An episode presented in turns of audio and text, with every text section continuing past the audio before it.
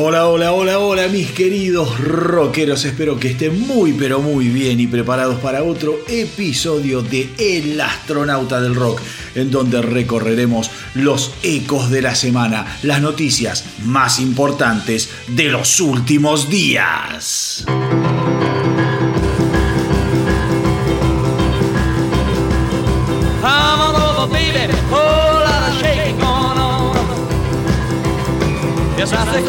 Over, baby. Baby, you can't go wrong. We ain't faking. Oh, lot of shaking going on.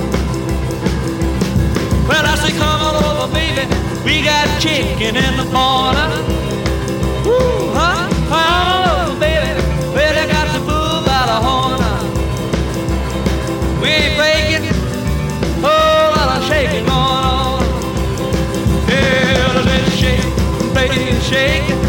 I said, shake it, baby, shake it. I said, shake it, baby, shake it.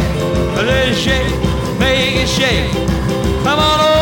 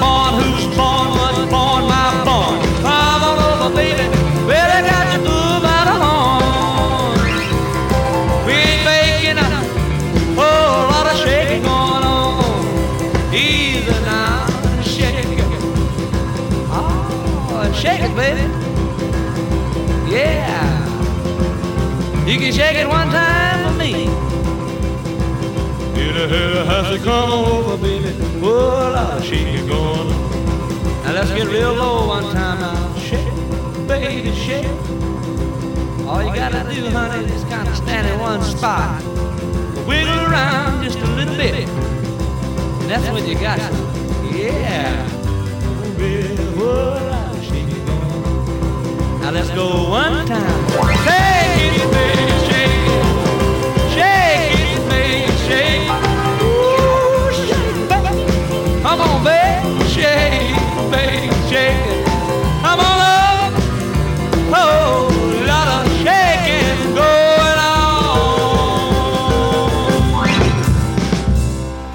Mis queridos rockeros, no había otra manera de arrancar este episodio, este programa del astronauta del rock. eh, porque, digamos, el viernes pasado, hace un par de días, se conoció la noticia, la tristísima noticia de la muerte de uno de los padres fundadores, sin lugar a dudas, de eso que tanto nos gusta y que es el rock and roll. Jerry Lee Lewis falleció a los 87 años de edad después de pasar sus últimos años sufriendo una serie de dolencias muy pero muy complicadas relacionadas con la batería infinita de abusos a los que sometió a su pobre cuerpo. Les cuento, les cuento, eh, porque creo que es bueno y necesario saber algunas cosas, en especial aquellos que son un poco más jóvenes o los que no están tan informados sobre esta etapa o sobre estos personajes tan fundamentales, que eh, Jerry Lee Lewis, eh, más conocido como The Killer, había nacido un 29 de septiembre del año 1935 en Ferriday, Luisiana. Él comienza a tocar el piano a eso de los 9 años. Esto sucede, su pasión por la música comienza eh, a raíz de que él se colaba con su tío eh, en, los bares, en, los clubes nocturnos, y ahí es como que nace su adoración por todo lo que tiene que ver con eh, el blues y eh, la música negra en general que estaba tan pero tan en boga en esa época y en ese tipo, en ese tipo de establecimientos.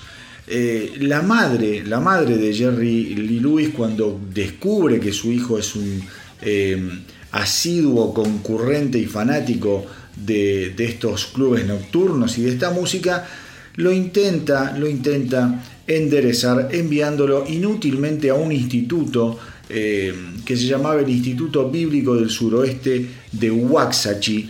Esto es en Texas, pero obviamente, obviamente esto no surtió ningún resultado y terminó siendo echado de este instituto bíblico por tocar una versión boogie boogie de una canción religiosa llamada My God is Real.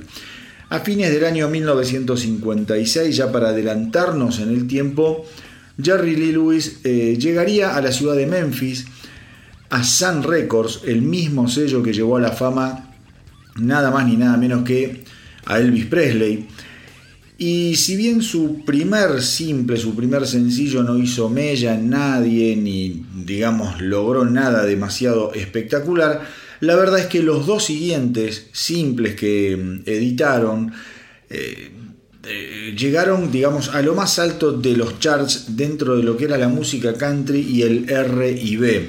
Estamos hablando, obviamente, de la canción que sonó en la apertura, Howler Shaking Going On, un clásico, y también de ese tema que fue a lo largo de su vida algo así como su marca registrada. Estoy hablando de Great Balls of Fire. Como intérprete, Lewis hizo, digamos, de la indignación nacional que rodeaba a Presley por mover sus caderas, eh, digamos que la, hizo que esa, esa, esa, escandalización, esa indignación que generaba Elvis Presley pareciera insulsa y chiquita en comparación con lo que Lewis despertó en el público y en una sociedad ultraconservadora que lo consideró algo así como una encarnación de eh, el diablo y que su sonido literalmente fue comparado con una música absolutamente demoníaca en, como les digo, una sociedad ultraconservadora y ultra hipócrita, como la sociedad americana desde siempre. Eh, pensemos que estaban viendo, estaban viendo a un tipo que golpeaba a su, a, su piano eh, con una, una, crudeza como no se había visto nunca, absolutamente nunca. Lo pateaba, le pegaba con los pies, tocaba el piano con los pies, las teclas, con sus zapatos, eh, tocaba el pie poniéndose de piano. Digo, realmente lo que causó Jerry Lee Lewis fue un cimbronazo cultural, uno de los primeros cimbronazos culturales que el rock recuerde.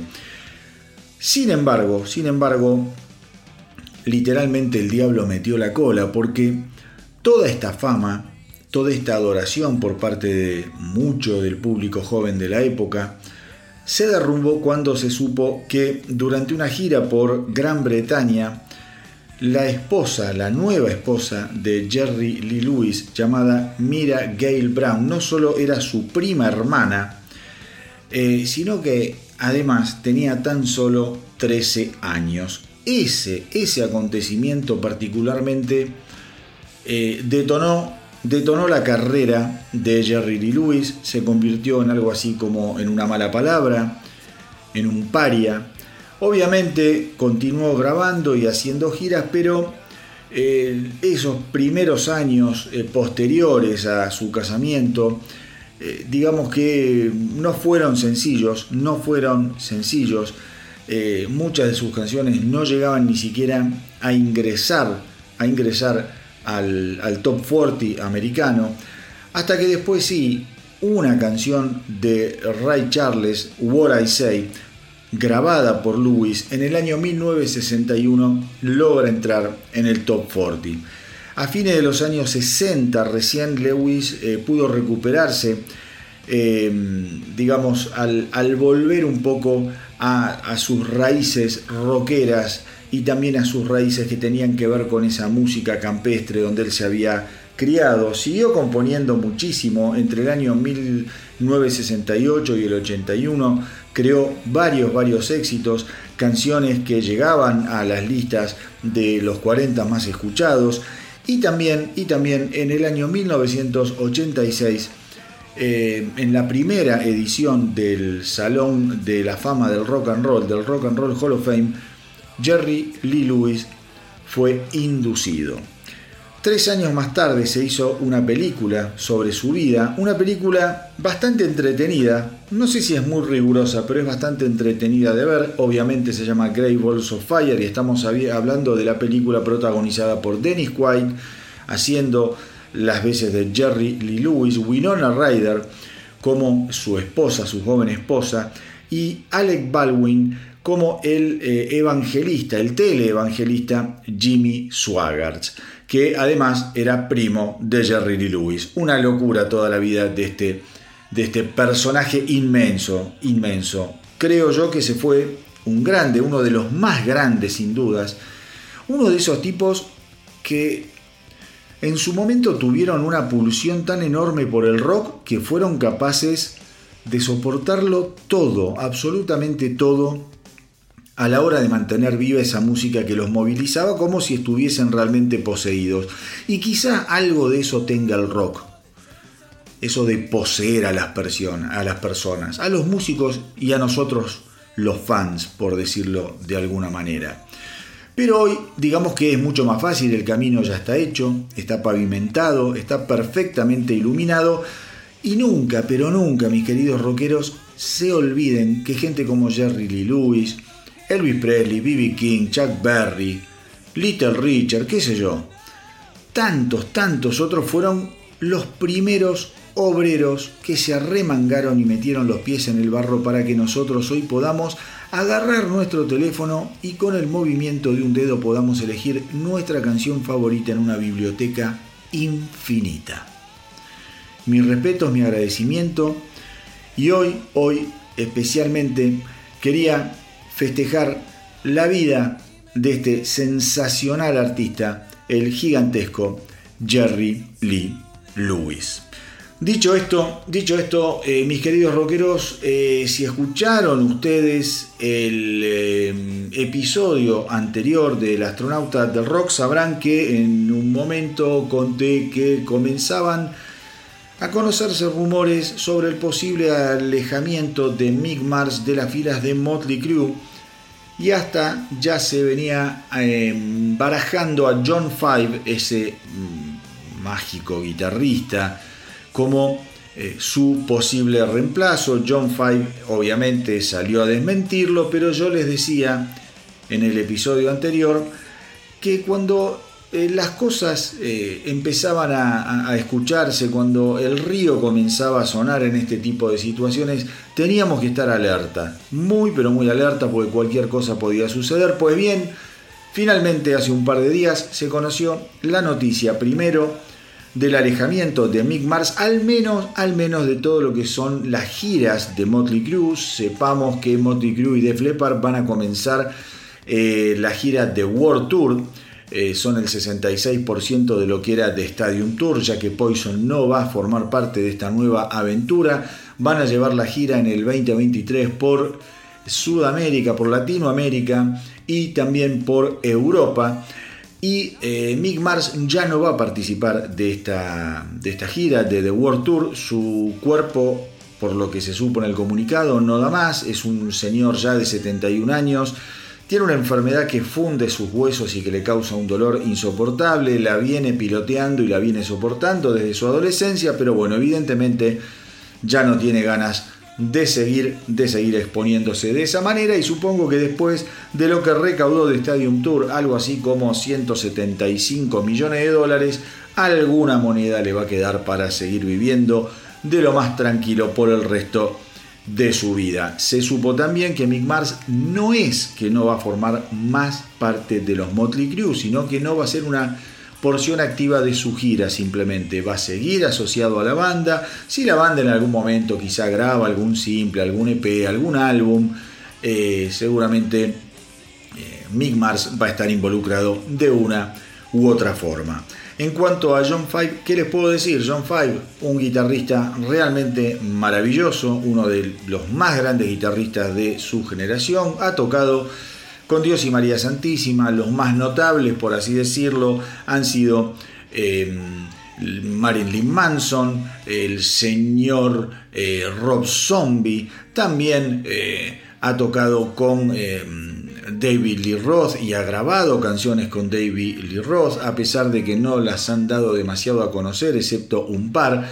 David Lee Roth hoy en día está más eh, ocupado e interesado en destruir el legado de Van Halen, regrabando versiones patéticas de aquellas canciones perfectas en un acto de, digamos, de doble, de doble eh, muerte. Una, eh, la muerte de Eddie Van Halen y por otro lado parece que David Roth quiere realmente matar a la marca y al legado de lo que fue la música de Van Halen.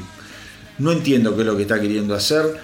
Eh, no sé si él se quiere establecer como el, el único representante de lo que es Van Halen. La verdad que las canciones uno las escucha y vos decís están mal grabadas, mal producidas y la verdad que, viste, las podés escuchar, pero al lado de las originales son una reverenda cagada. No entiendo lo que está haciendo David Lee Roth.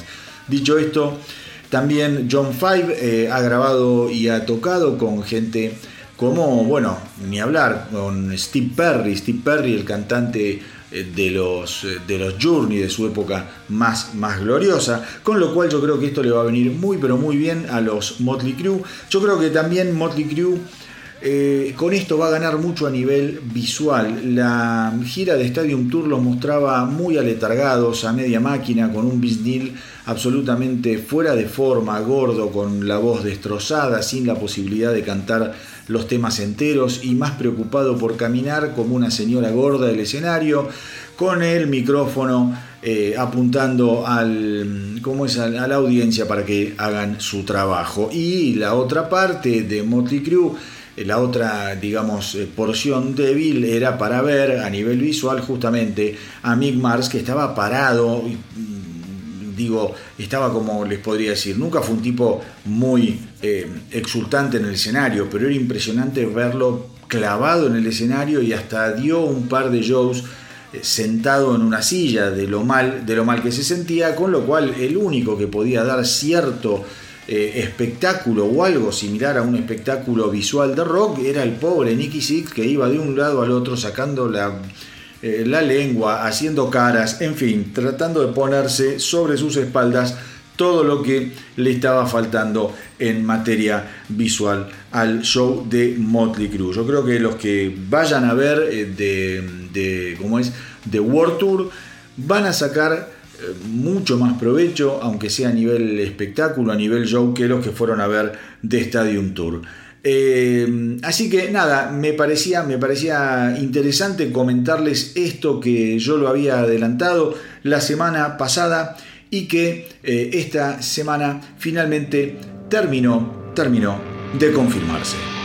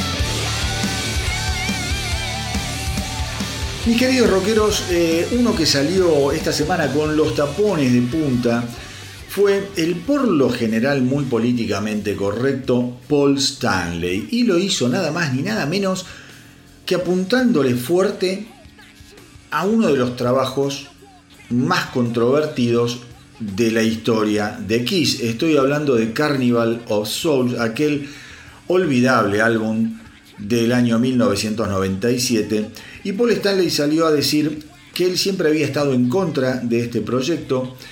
Es más, aseguró que el mundo, el mundo, no necesitaba un álbum de segunda categoría tratando de emular a Alice in Chains, Soundgarden o Metallica, pero que finalmente él decidió apoyar la decisión de Gene Simon, que estaba emocionado con todo lo que era la movida alternativa de principios de los años 90.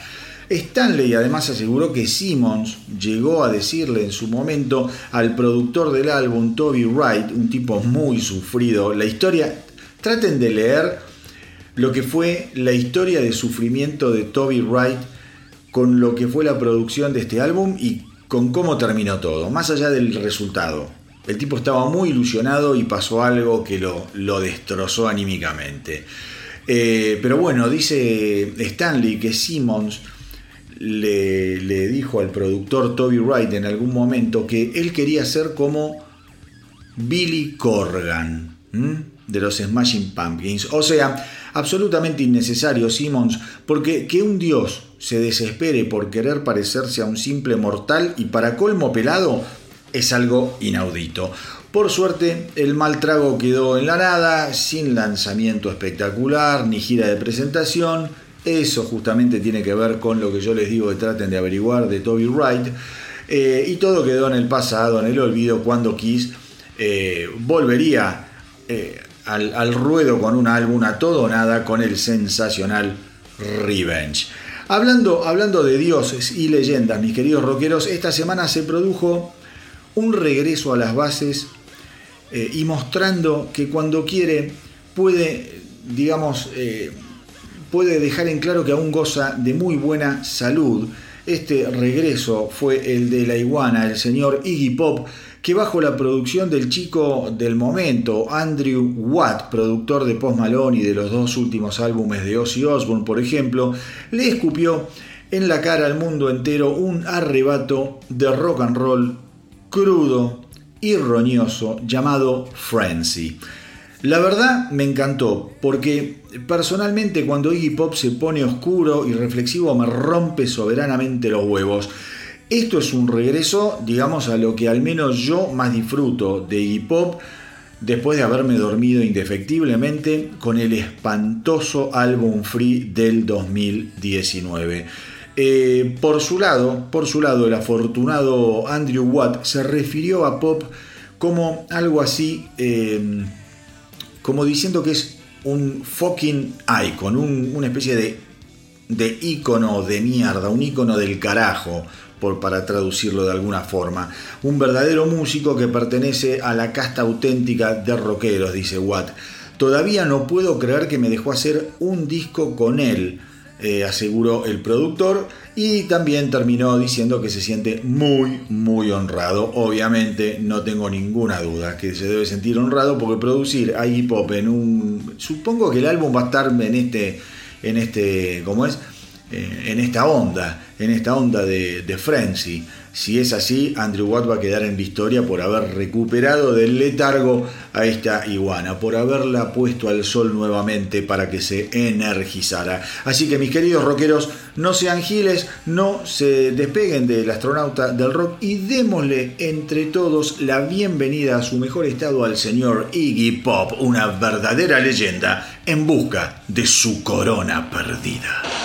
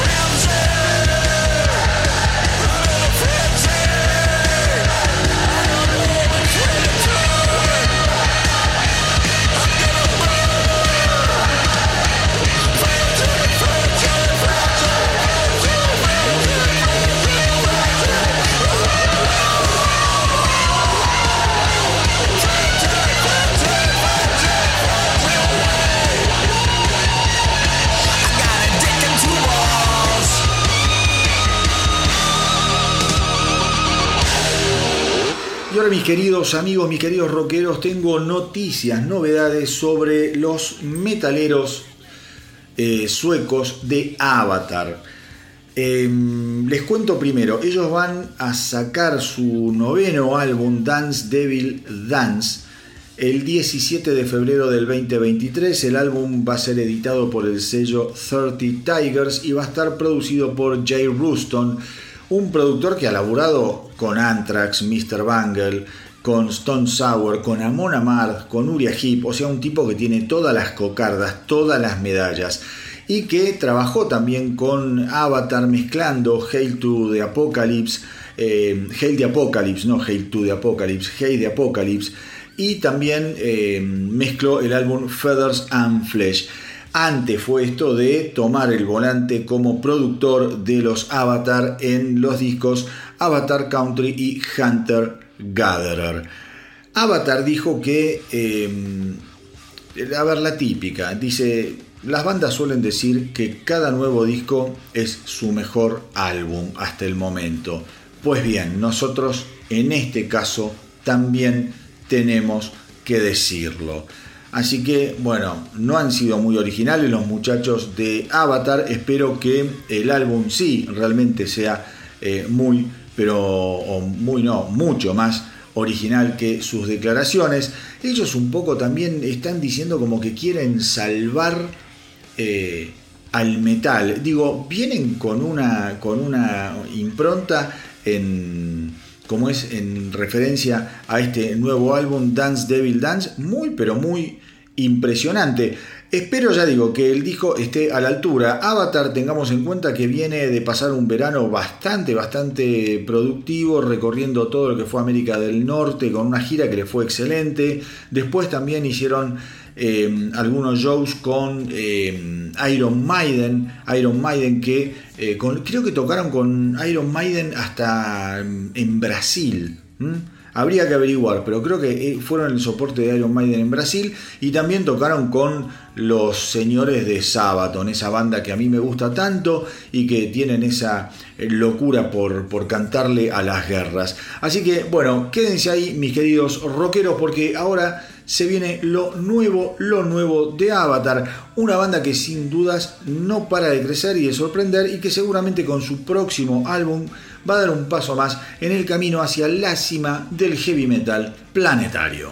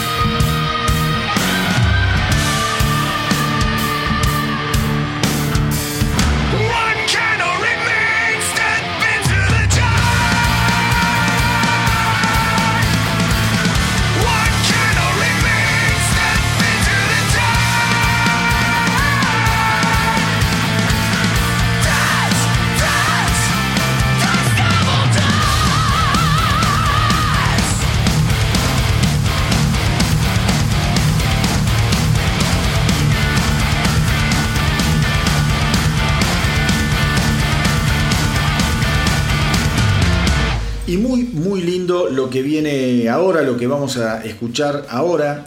Yo no sé si ustedes saben que Matt Sorum, ex baterista de los Velvet Revolver y obviamente de los Guns N' Roses, tiene un proyecto maravilloso, multiestelar, en el que rotan distintos músicos siempre muy afamados. La agenda de Matt Sorum, imagínense lo que debe ser.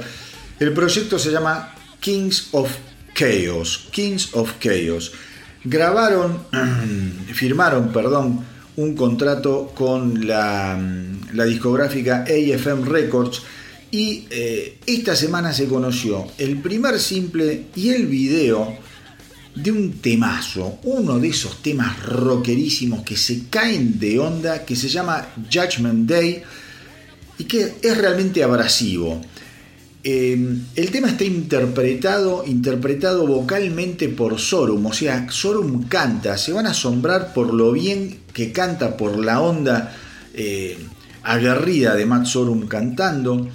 Y eh, el tema también está coescrito, coescrito por, escuchen, Sorum, Slash, Dave Kushner y Duff McKagan, o sea, los Velvet Revolver, básicamente.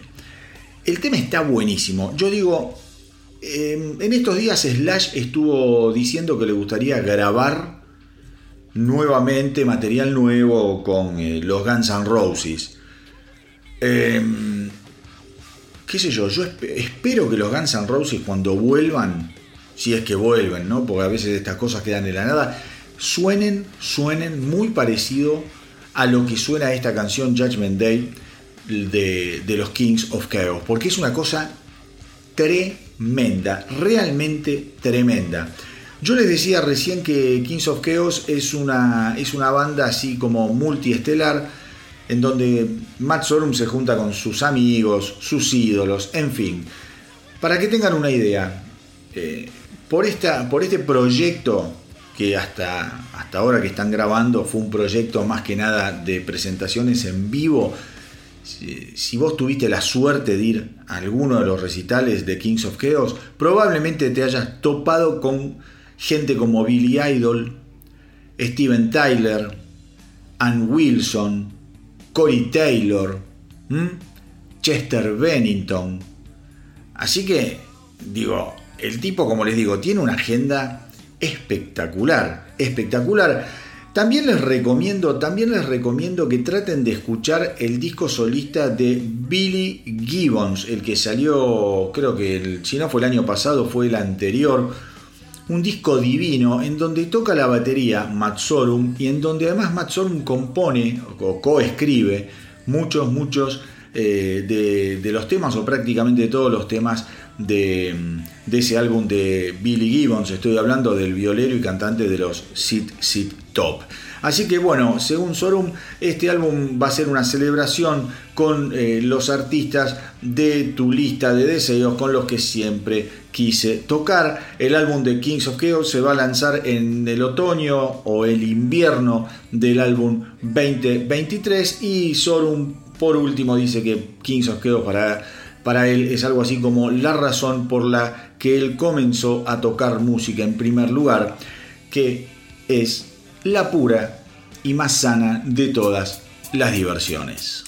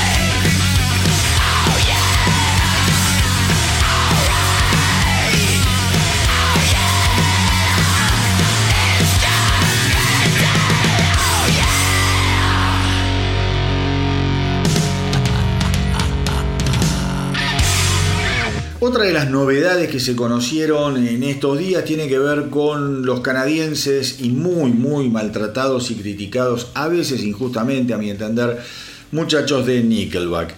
Em, ellos esta semana han compartido canción y video de eh, su nuevo simple llamado Those Days.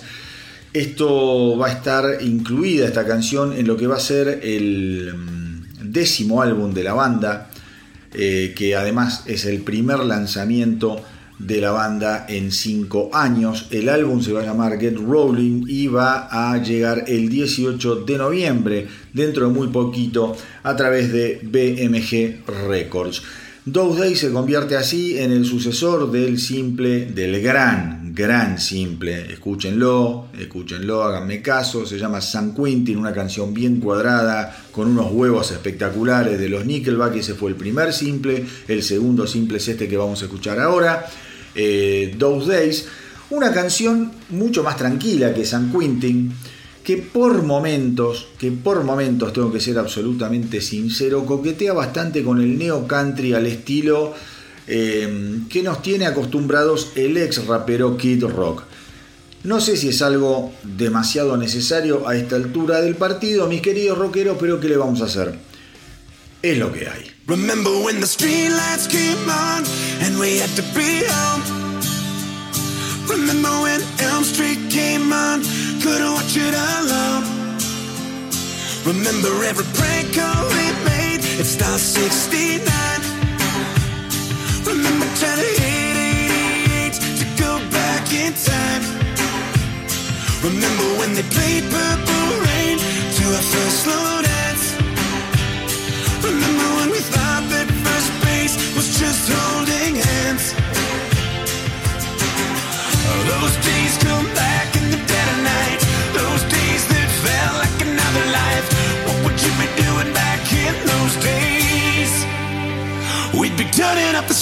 man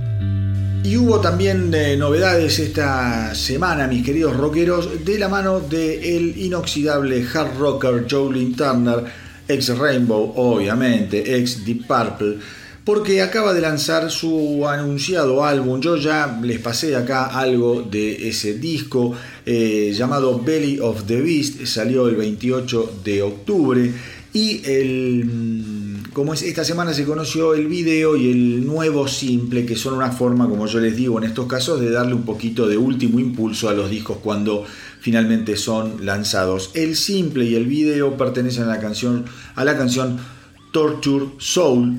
Eh, es una canción realmente muy, pero muy interesante.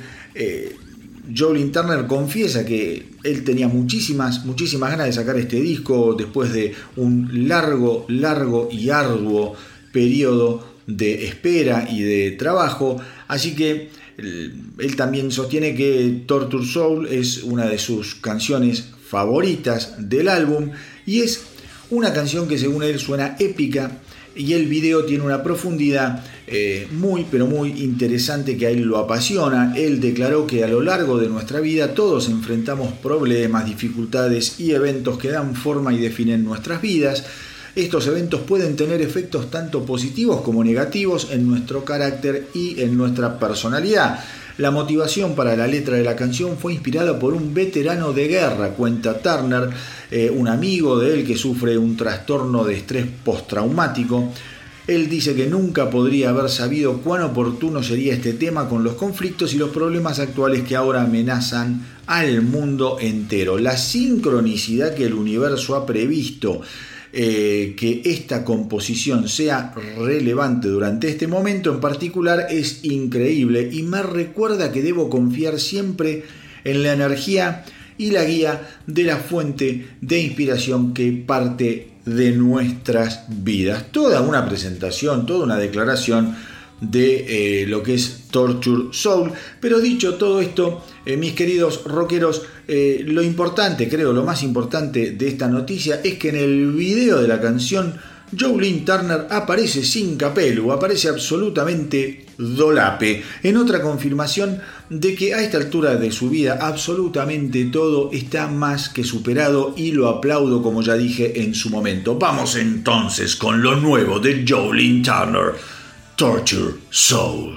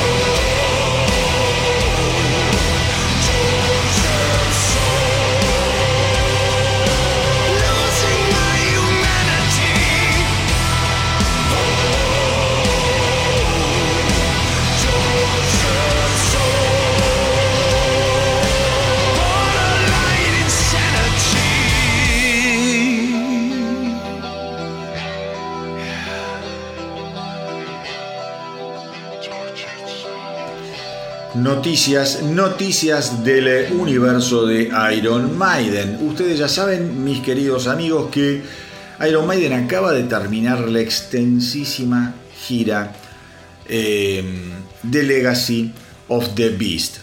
Una gira que terminó hace nada, el 27 de octubre, eh, en Tampa, en el Amelie Arena, en Tampa, Florida con eh, una concurrencia, una concurrencia de más de 12.000 fanáticos. A ver, la gira Legacy of the Beast es por donde se la mire gigantesca, asombrosa.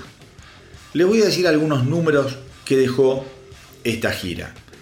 Iron Maiden recorrió 33 países dio 139 espectáculos desde que comenzaran allá el 26 de mayo del 2018 y llegaron a tocar para más de 3 millones de espectadores. Entre las bandas que fueron soporte de Iron Maiden podemos encontrar Airborne, Avatar, Fossi, Gojira, Killswitch Engage, Lord of the Lost, Mastodon, Powerwolf, Rage in My Eyes, Rhapsody of Fire, Sabaton, Serpentor, Shinedown, Tempt, The Helicopters. Por Dios, no dejen de escuchar el nuevo disco de Helicopters, es una joya. Rock and roll al hueso, sigo. Eh, The Raven Age, Tremonti, Trivium y Within Temptation. Una cosa absoluta mente de locos. Pues bien, terminada, terminada la gira Legacy of the Beast, ustedes ya saben y yo ya se los conté, Iron Maiden anunció, anunció la gira The Future Past Tour, que se va a iniciar en el 2023 y que la idea, la idea primaria era tocar fundamentalmente en Europa porque Iron Maiden en The Legacy eh, of the Beast Tour había tocado muchísimo fuera de Europa y lo que ellos querían, querían para The Future Past Tour era darle más preponderancia, más importancia a sus shows por Europa. Pues bien, hace un par de días eh, los Maiden salieron a decir que en realidad la gira no va a ser solo por el 2023, no va a ser solo por Europa y que va a continuar durante el 2024. Así que, mis queridos rockeros, ¿quién sabe, quién sabe hasta dónde lleguen estas bestias absolutas del heavy metal? Les recuerdo que The Future Past Tour eh, va a presentar canciones, eh, digamos, eh, de álbumes, fundamentalmente de dos álbumes, de Senjutsu, el último álbum de Maiden, y de aquel disco icónico que fue Somewhere in Time de 1986. Obviamente también después van a mechar con otros clásicos, como suelen hacer, como suelen hacer todas, todas las bandas. Ahora bien, eh, yo no sé quiénes están al tanto sobre la controversia que generó Bruce Dickinson y eh, por la cual le vienen pegando bastante. Resulta, se las cuento así como un, dato de color, porque tampoco es algo muy importante, no tiene que ver tanto con la música, sino con esos chusmeríos y escandaletes del mundo del rock. Iron Maiden tocó el 21 de septiembre en la ciudad de Anaheim, esto es en California, y durante el show, en un momento Bruce Dickinson se puso medio en, eh, en policía, por decirlo así, eh, y le recriminó a la gente de las primeras filas cercanas al escenario el hecho de que estuvieran fumando marihuana. Porque el tipo dice, no sé cómo pueden fumar tanta marihuana, no sé cómo pueden ver el escenario porque es una nube de marihuana y la verdad es que tanto a mí como a Steve Harris nos rompe las pelotas el olor a la marihuana. Bueno, nada, qué sé yo. Eh, a raíz de eso, a raíz de eso, algunos músicos, algunos músicos le empezaron a pegar a Dickinson. Y yo creo que Dickinson, esto es una opinión personal, que no tiene que ver con lo artístico, porque no, no se puede decir nada de Bruce Dickinson, es uno de los más grandes cantantes de heavy metal que existen, pero yo creo que Dickinson cada tanto peca de pelotudo, de soberbio, Este es uno de los casos. Flaco, ¿no te gusta la, la marihuana? Bueno, bancátela, qué sé yo, en algún show te vas a tener que fumar un poco de marihuana. Pensá que a la audiencia a veces no le gusta que toques algún tema y se lo fuma. Ahora vos fumate de vez en cuando un, poquito de marihuana. Eh, y por otro lado, también Dickinson hace un tiempo atrás, no sé si se, se, se acuerdan, medio les empezó a pegar a los artistas que usaban teleprompter e hizo de muy mala leche un comentario como dice, al pasar, se hizo, ¿no? Eh, el canchero dice, bueno, eh, ¿para qué necesitas teleprompter cuando hace 50 años que estás cantando Breaking the Law, Breaking the Law? ¿Cómo no te vas a acordar de eso? Me parece que Dickinson muchas veces, insisto, más allá de su genialidad y, que está por encima de la media de los cantantes, obviamente, con una historia inmaculada, en cuanto a lo que tiene que ver con, la obra de Iron Maiden, fundamentalmente, ¿no? Eh, me parece que debería bajar un poco, quizá piensa que está siempre por encima del resto de la gente porque le gusta andar en avión y maneja los aviones, ¿no? Y vuela aviones. Bueno, desde acá lo que yo le podría decir a Dickinson, que no lo va a escuchar y le chupa un huevo si, si alguien se lo comenta, que tampoco va a pasar, pero yo lo que le diría es que cada tanto trate de aterrizar. Porque si no, se va a empezar a alejar cada vez más y más de la gente. Y eso, eso es una cagada. Vamos ahora a escuchar un poco de Iron Maiden en vivo.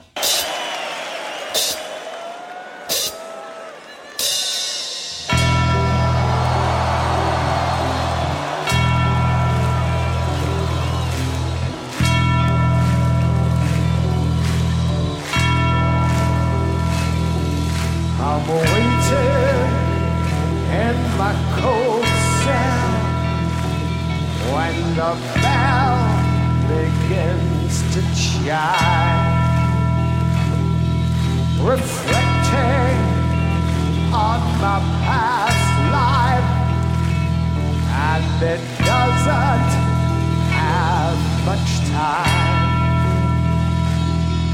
Cause at five o'clock they take me to the gallows.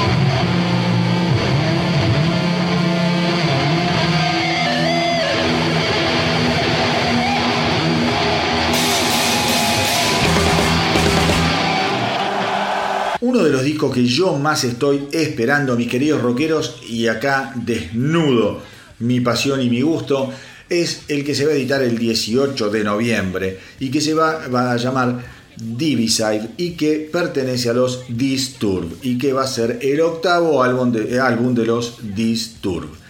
Em, a ver, es una banda letal, te puede gustar o no, a mí me encantan. Los aprendí a querer con el tiempo, al principio me parecían demasiado prolijos, hoy me parecen igualmente prolijos, pero realmente me resultan sensacionales.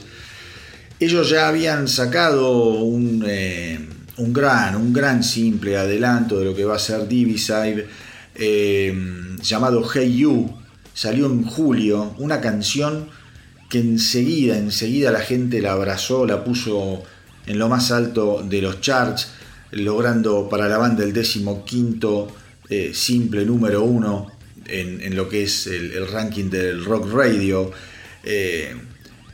y que ya se escuchó y se, tiene como reproducciones, digamos, hasta el día de hoy, 10 millones de reproducciones. Digo, una locura, una locura, todo eso aumenta, aumenta la expectativa por lo que va a ser la edición de Divisive, el disco este que van a editar el 18 de noviembre. Yo estoy que me muerdo los codos, no, realmente no, no, lo, puedo, no lo puedo creer.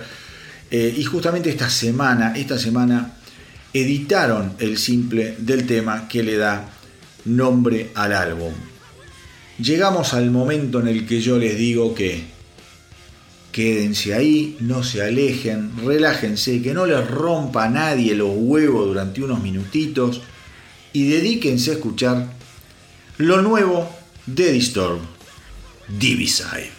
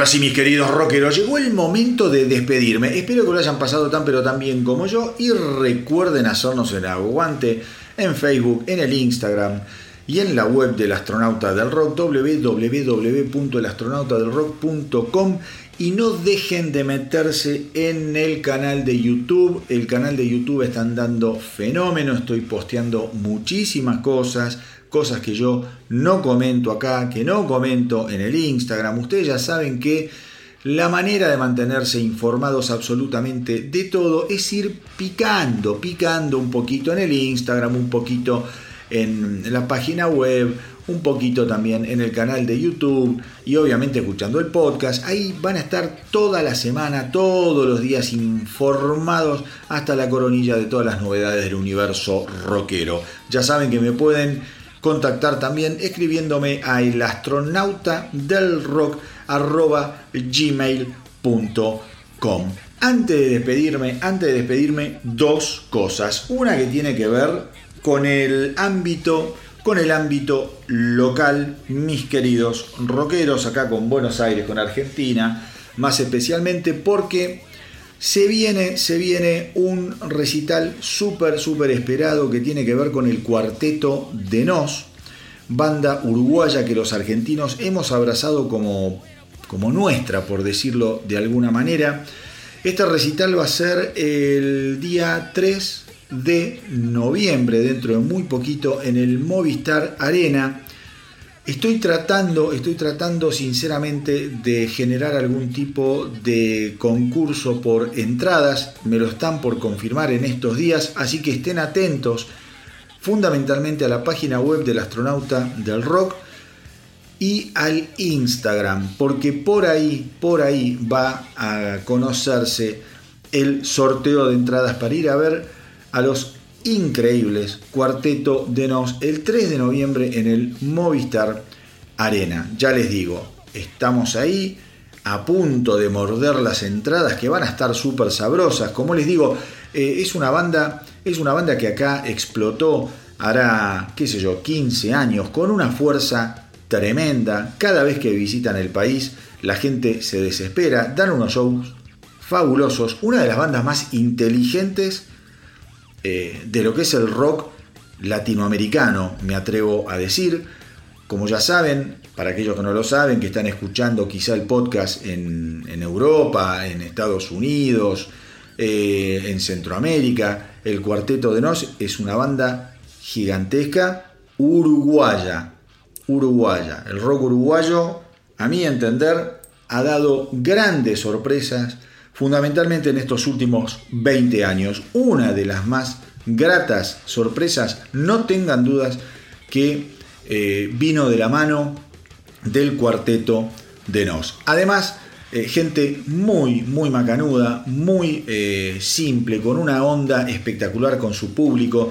Podría contar un montón de cosas del cuarteto de Nos, pero ahora, mm, digamos, me quiero concentrar en darles, darles la noticia de que es muy probable que esta semana nos encontremos con entradas, entradas para sortear para este show que sin lugar a dudas va a ser inolvidable. El 3 de noviembre el cuarteto de Nos en el Movistar Arena acá en la ciudad de Buenos Aires. Y ahora sí, mis queridos rockeros, como siempre, antes de despedirme, tengo una última, última grajea como suelen decir por ahí, una última noticia que tiene que ver con una de mis bandas favoritas. Ustedes ya saben, yo soy muy fanático de Journey, esa banda emblemática del rock estadounidense.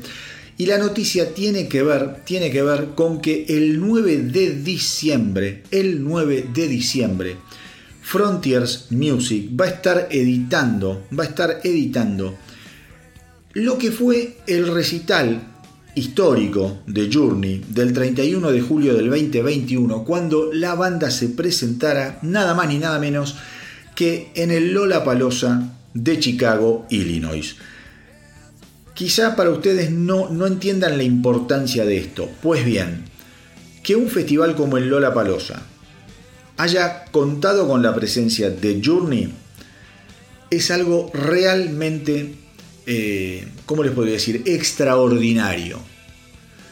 Traten también, como yo les digo, de buscar, declaraciones de Neil John, especialmente el violero de Journey y fundador de Journey, sobre la emoción que él sentía por haber sido convocado, por haber sido convocada la banda a tocar en el Lola Palosa, porque él sabía, él sabía que eso lo iba a poner enfrente de un montón de público joven que quizá no tenían tan, tan en el radar a una banda que considero yo legendaria. Es absolutamente fabulosa. Eh, una banda que ha batido todo tipo de récords. Eh, esta edición, como les digo yo, de Live in Concert at Lola Palosa, así se va a llamar, va a llegar en CD, en Blu-ray, en DVD, en vinilo y va a ser un testimonio eh, no solo del legado de, de Journey, sino también de lo que es la relevancia para toda, como les digo yo, para toda una nueva generación de fanáticos del rock and roll que tienen que entender que también, que también este rock eh, quizá eh, que tenía que, ver con, la década del 70, eh, con algo un poquito más crudo. Bueno, estos palotes del rock and roll sin lugar a dudas son fundamentales también para entender lo que sucede hoy en día. A principio de este mes les cuento Journey anunció además la continuación de la gira, la exitosísima gira de celebración del 50 aniversario que se llama Freedom Tour 2023. Ellos van a estar tocando, yo también se los comenté, con la gente de Toto. Eh, y el, ¿cómo, ¿cómo, les podría decir? Lo que, a ver, lo, que viene, lo que viene para Journey van a ser todas buenas noticias en el 2023. Este álbum va a llegar, el que les estoy mencionando, eh, a fin de año, con lo cual los primeros meses del 2023 esto va a sonar muchísimo y va a ser una gran, una gran noticia. El 2023, como les decía recién, el 4 de febrero van a arrancar Freedom Tour eh, junto a Toto, eh, van a arrancar en Allentown, Pensilvania, van a estar tocando en todos lados, qué sé yo, ah, en Austin, en Montreal, Memphis, qué sé yo, una, gira muy pero muy extensa, va del 4 de febrero hasta el 25 de abril, en donde van a terminar en eh, Palm Springs, California. Eh, la leyenda, la leyenda de Journey, una banda que ha pasado por muchísimos cambios de integrantes, por el reemplazo súper traumático de un cantante de la talla de Steve Perry, pero que finalmente pudieron lograrlo con el, eh, la inclusión de Arnel Pineda. Eh, digo, una banda maravillosa, una banda maravillosa que no termina de agrandar su leyenda y de la cual les recomiendo, traten de escuchar su nuevo álbum llamado Freedom, que fue el primer material que lanzaron en 11 años desde Eclipse del 2011. Eh, por último, por último, para que vean la formación de Journey que tocó en aquel Lola Palosa. Ellos venían de tener una separación bastante traumática de dos históricos, el baterista eh, Steve Smith y el eh, bajista Ross Valory, un tema legal que los terminó alejando de la banda. Pues bien, eh, Journey en el Lola Palosa se presentó con sus dos miembros históricos a esta altura, que son Neil John en guitarras, Jonathan Kane, el tecladista, Arnel Pineda en voz, Dean Castronovo, Dean Castronovo en batería. Dean Castronovo tocó con Dios y María Santísima, en su momento tocó en Journey, después lo echaron, ahora lo volvieron a traer, tocó en el interín con gente como los de Daisies, en fin, un tipo fuera de serie. También, también en la batería en este Lola Palusa estuvo Narada Michael Walden, gran músico, gran productor, fundamentalmente de todo lo que es la década del 70 barra 80. Narada Michael Walden hizo estragos como productor fundamentalmente. El bajista fue Marco Mendoza, también de los Dead Daisies. Eh, Marco Mendoza tocó con Whitesnake, tocó con Thin Lizzy, ahora está solista, un fenómeno fenomenal. Eh, y eh, luego un nuevo tecladista también que se llama Jason Дерлятка.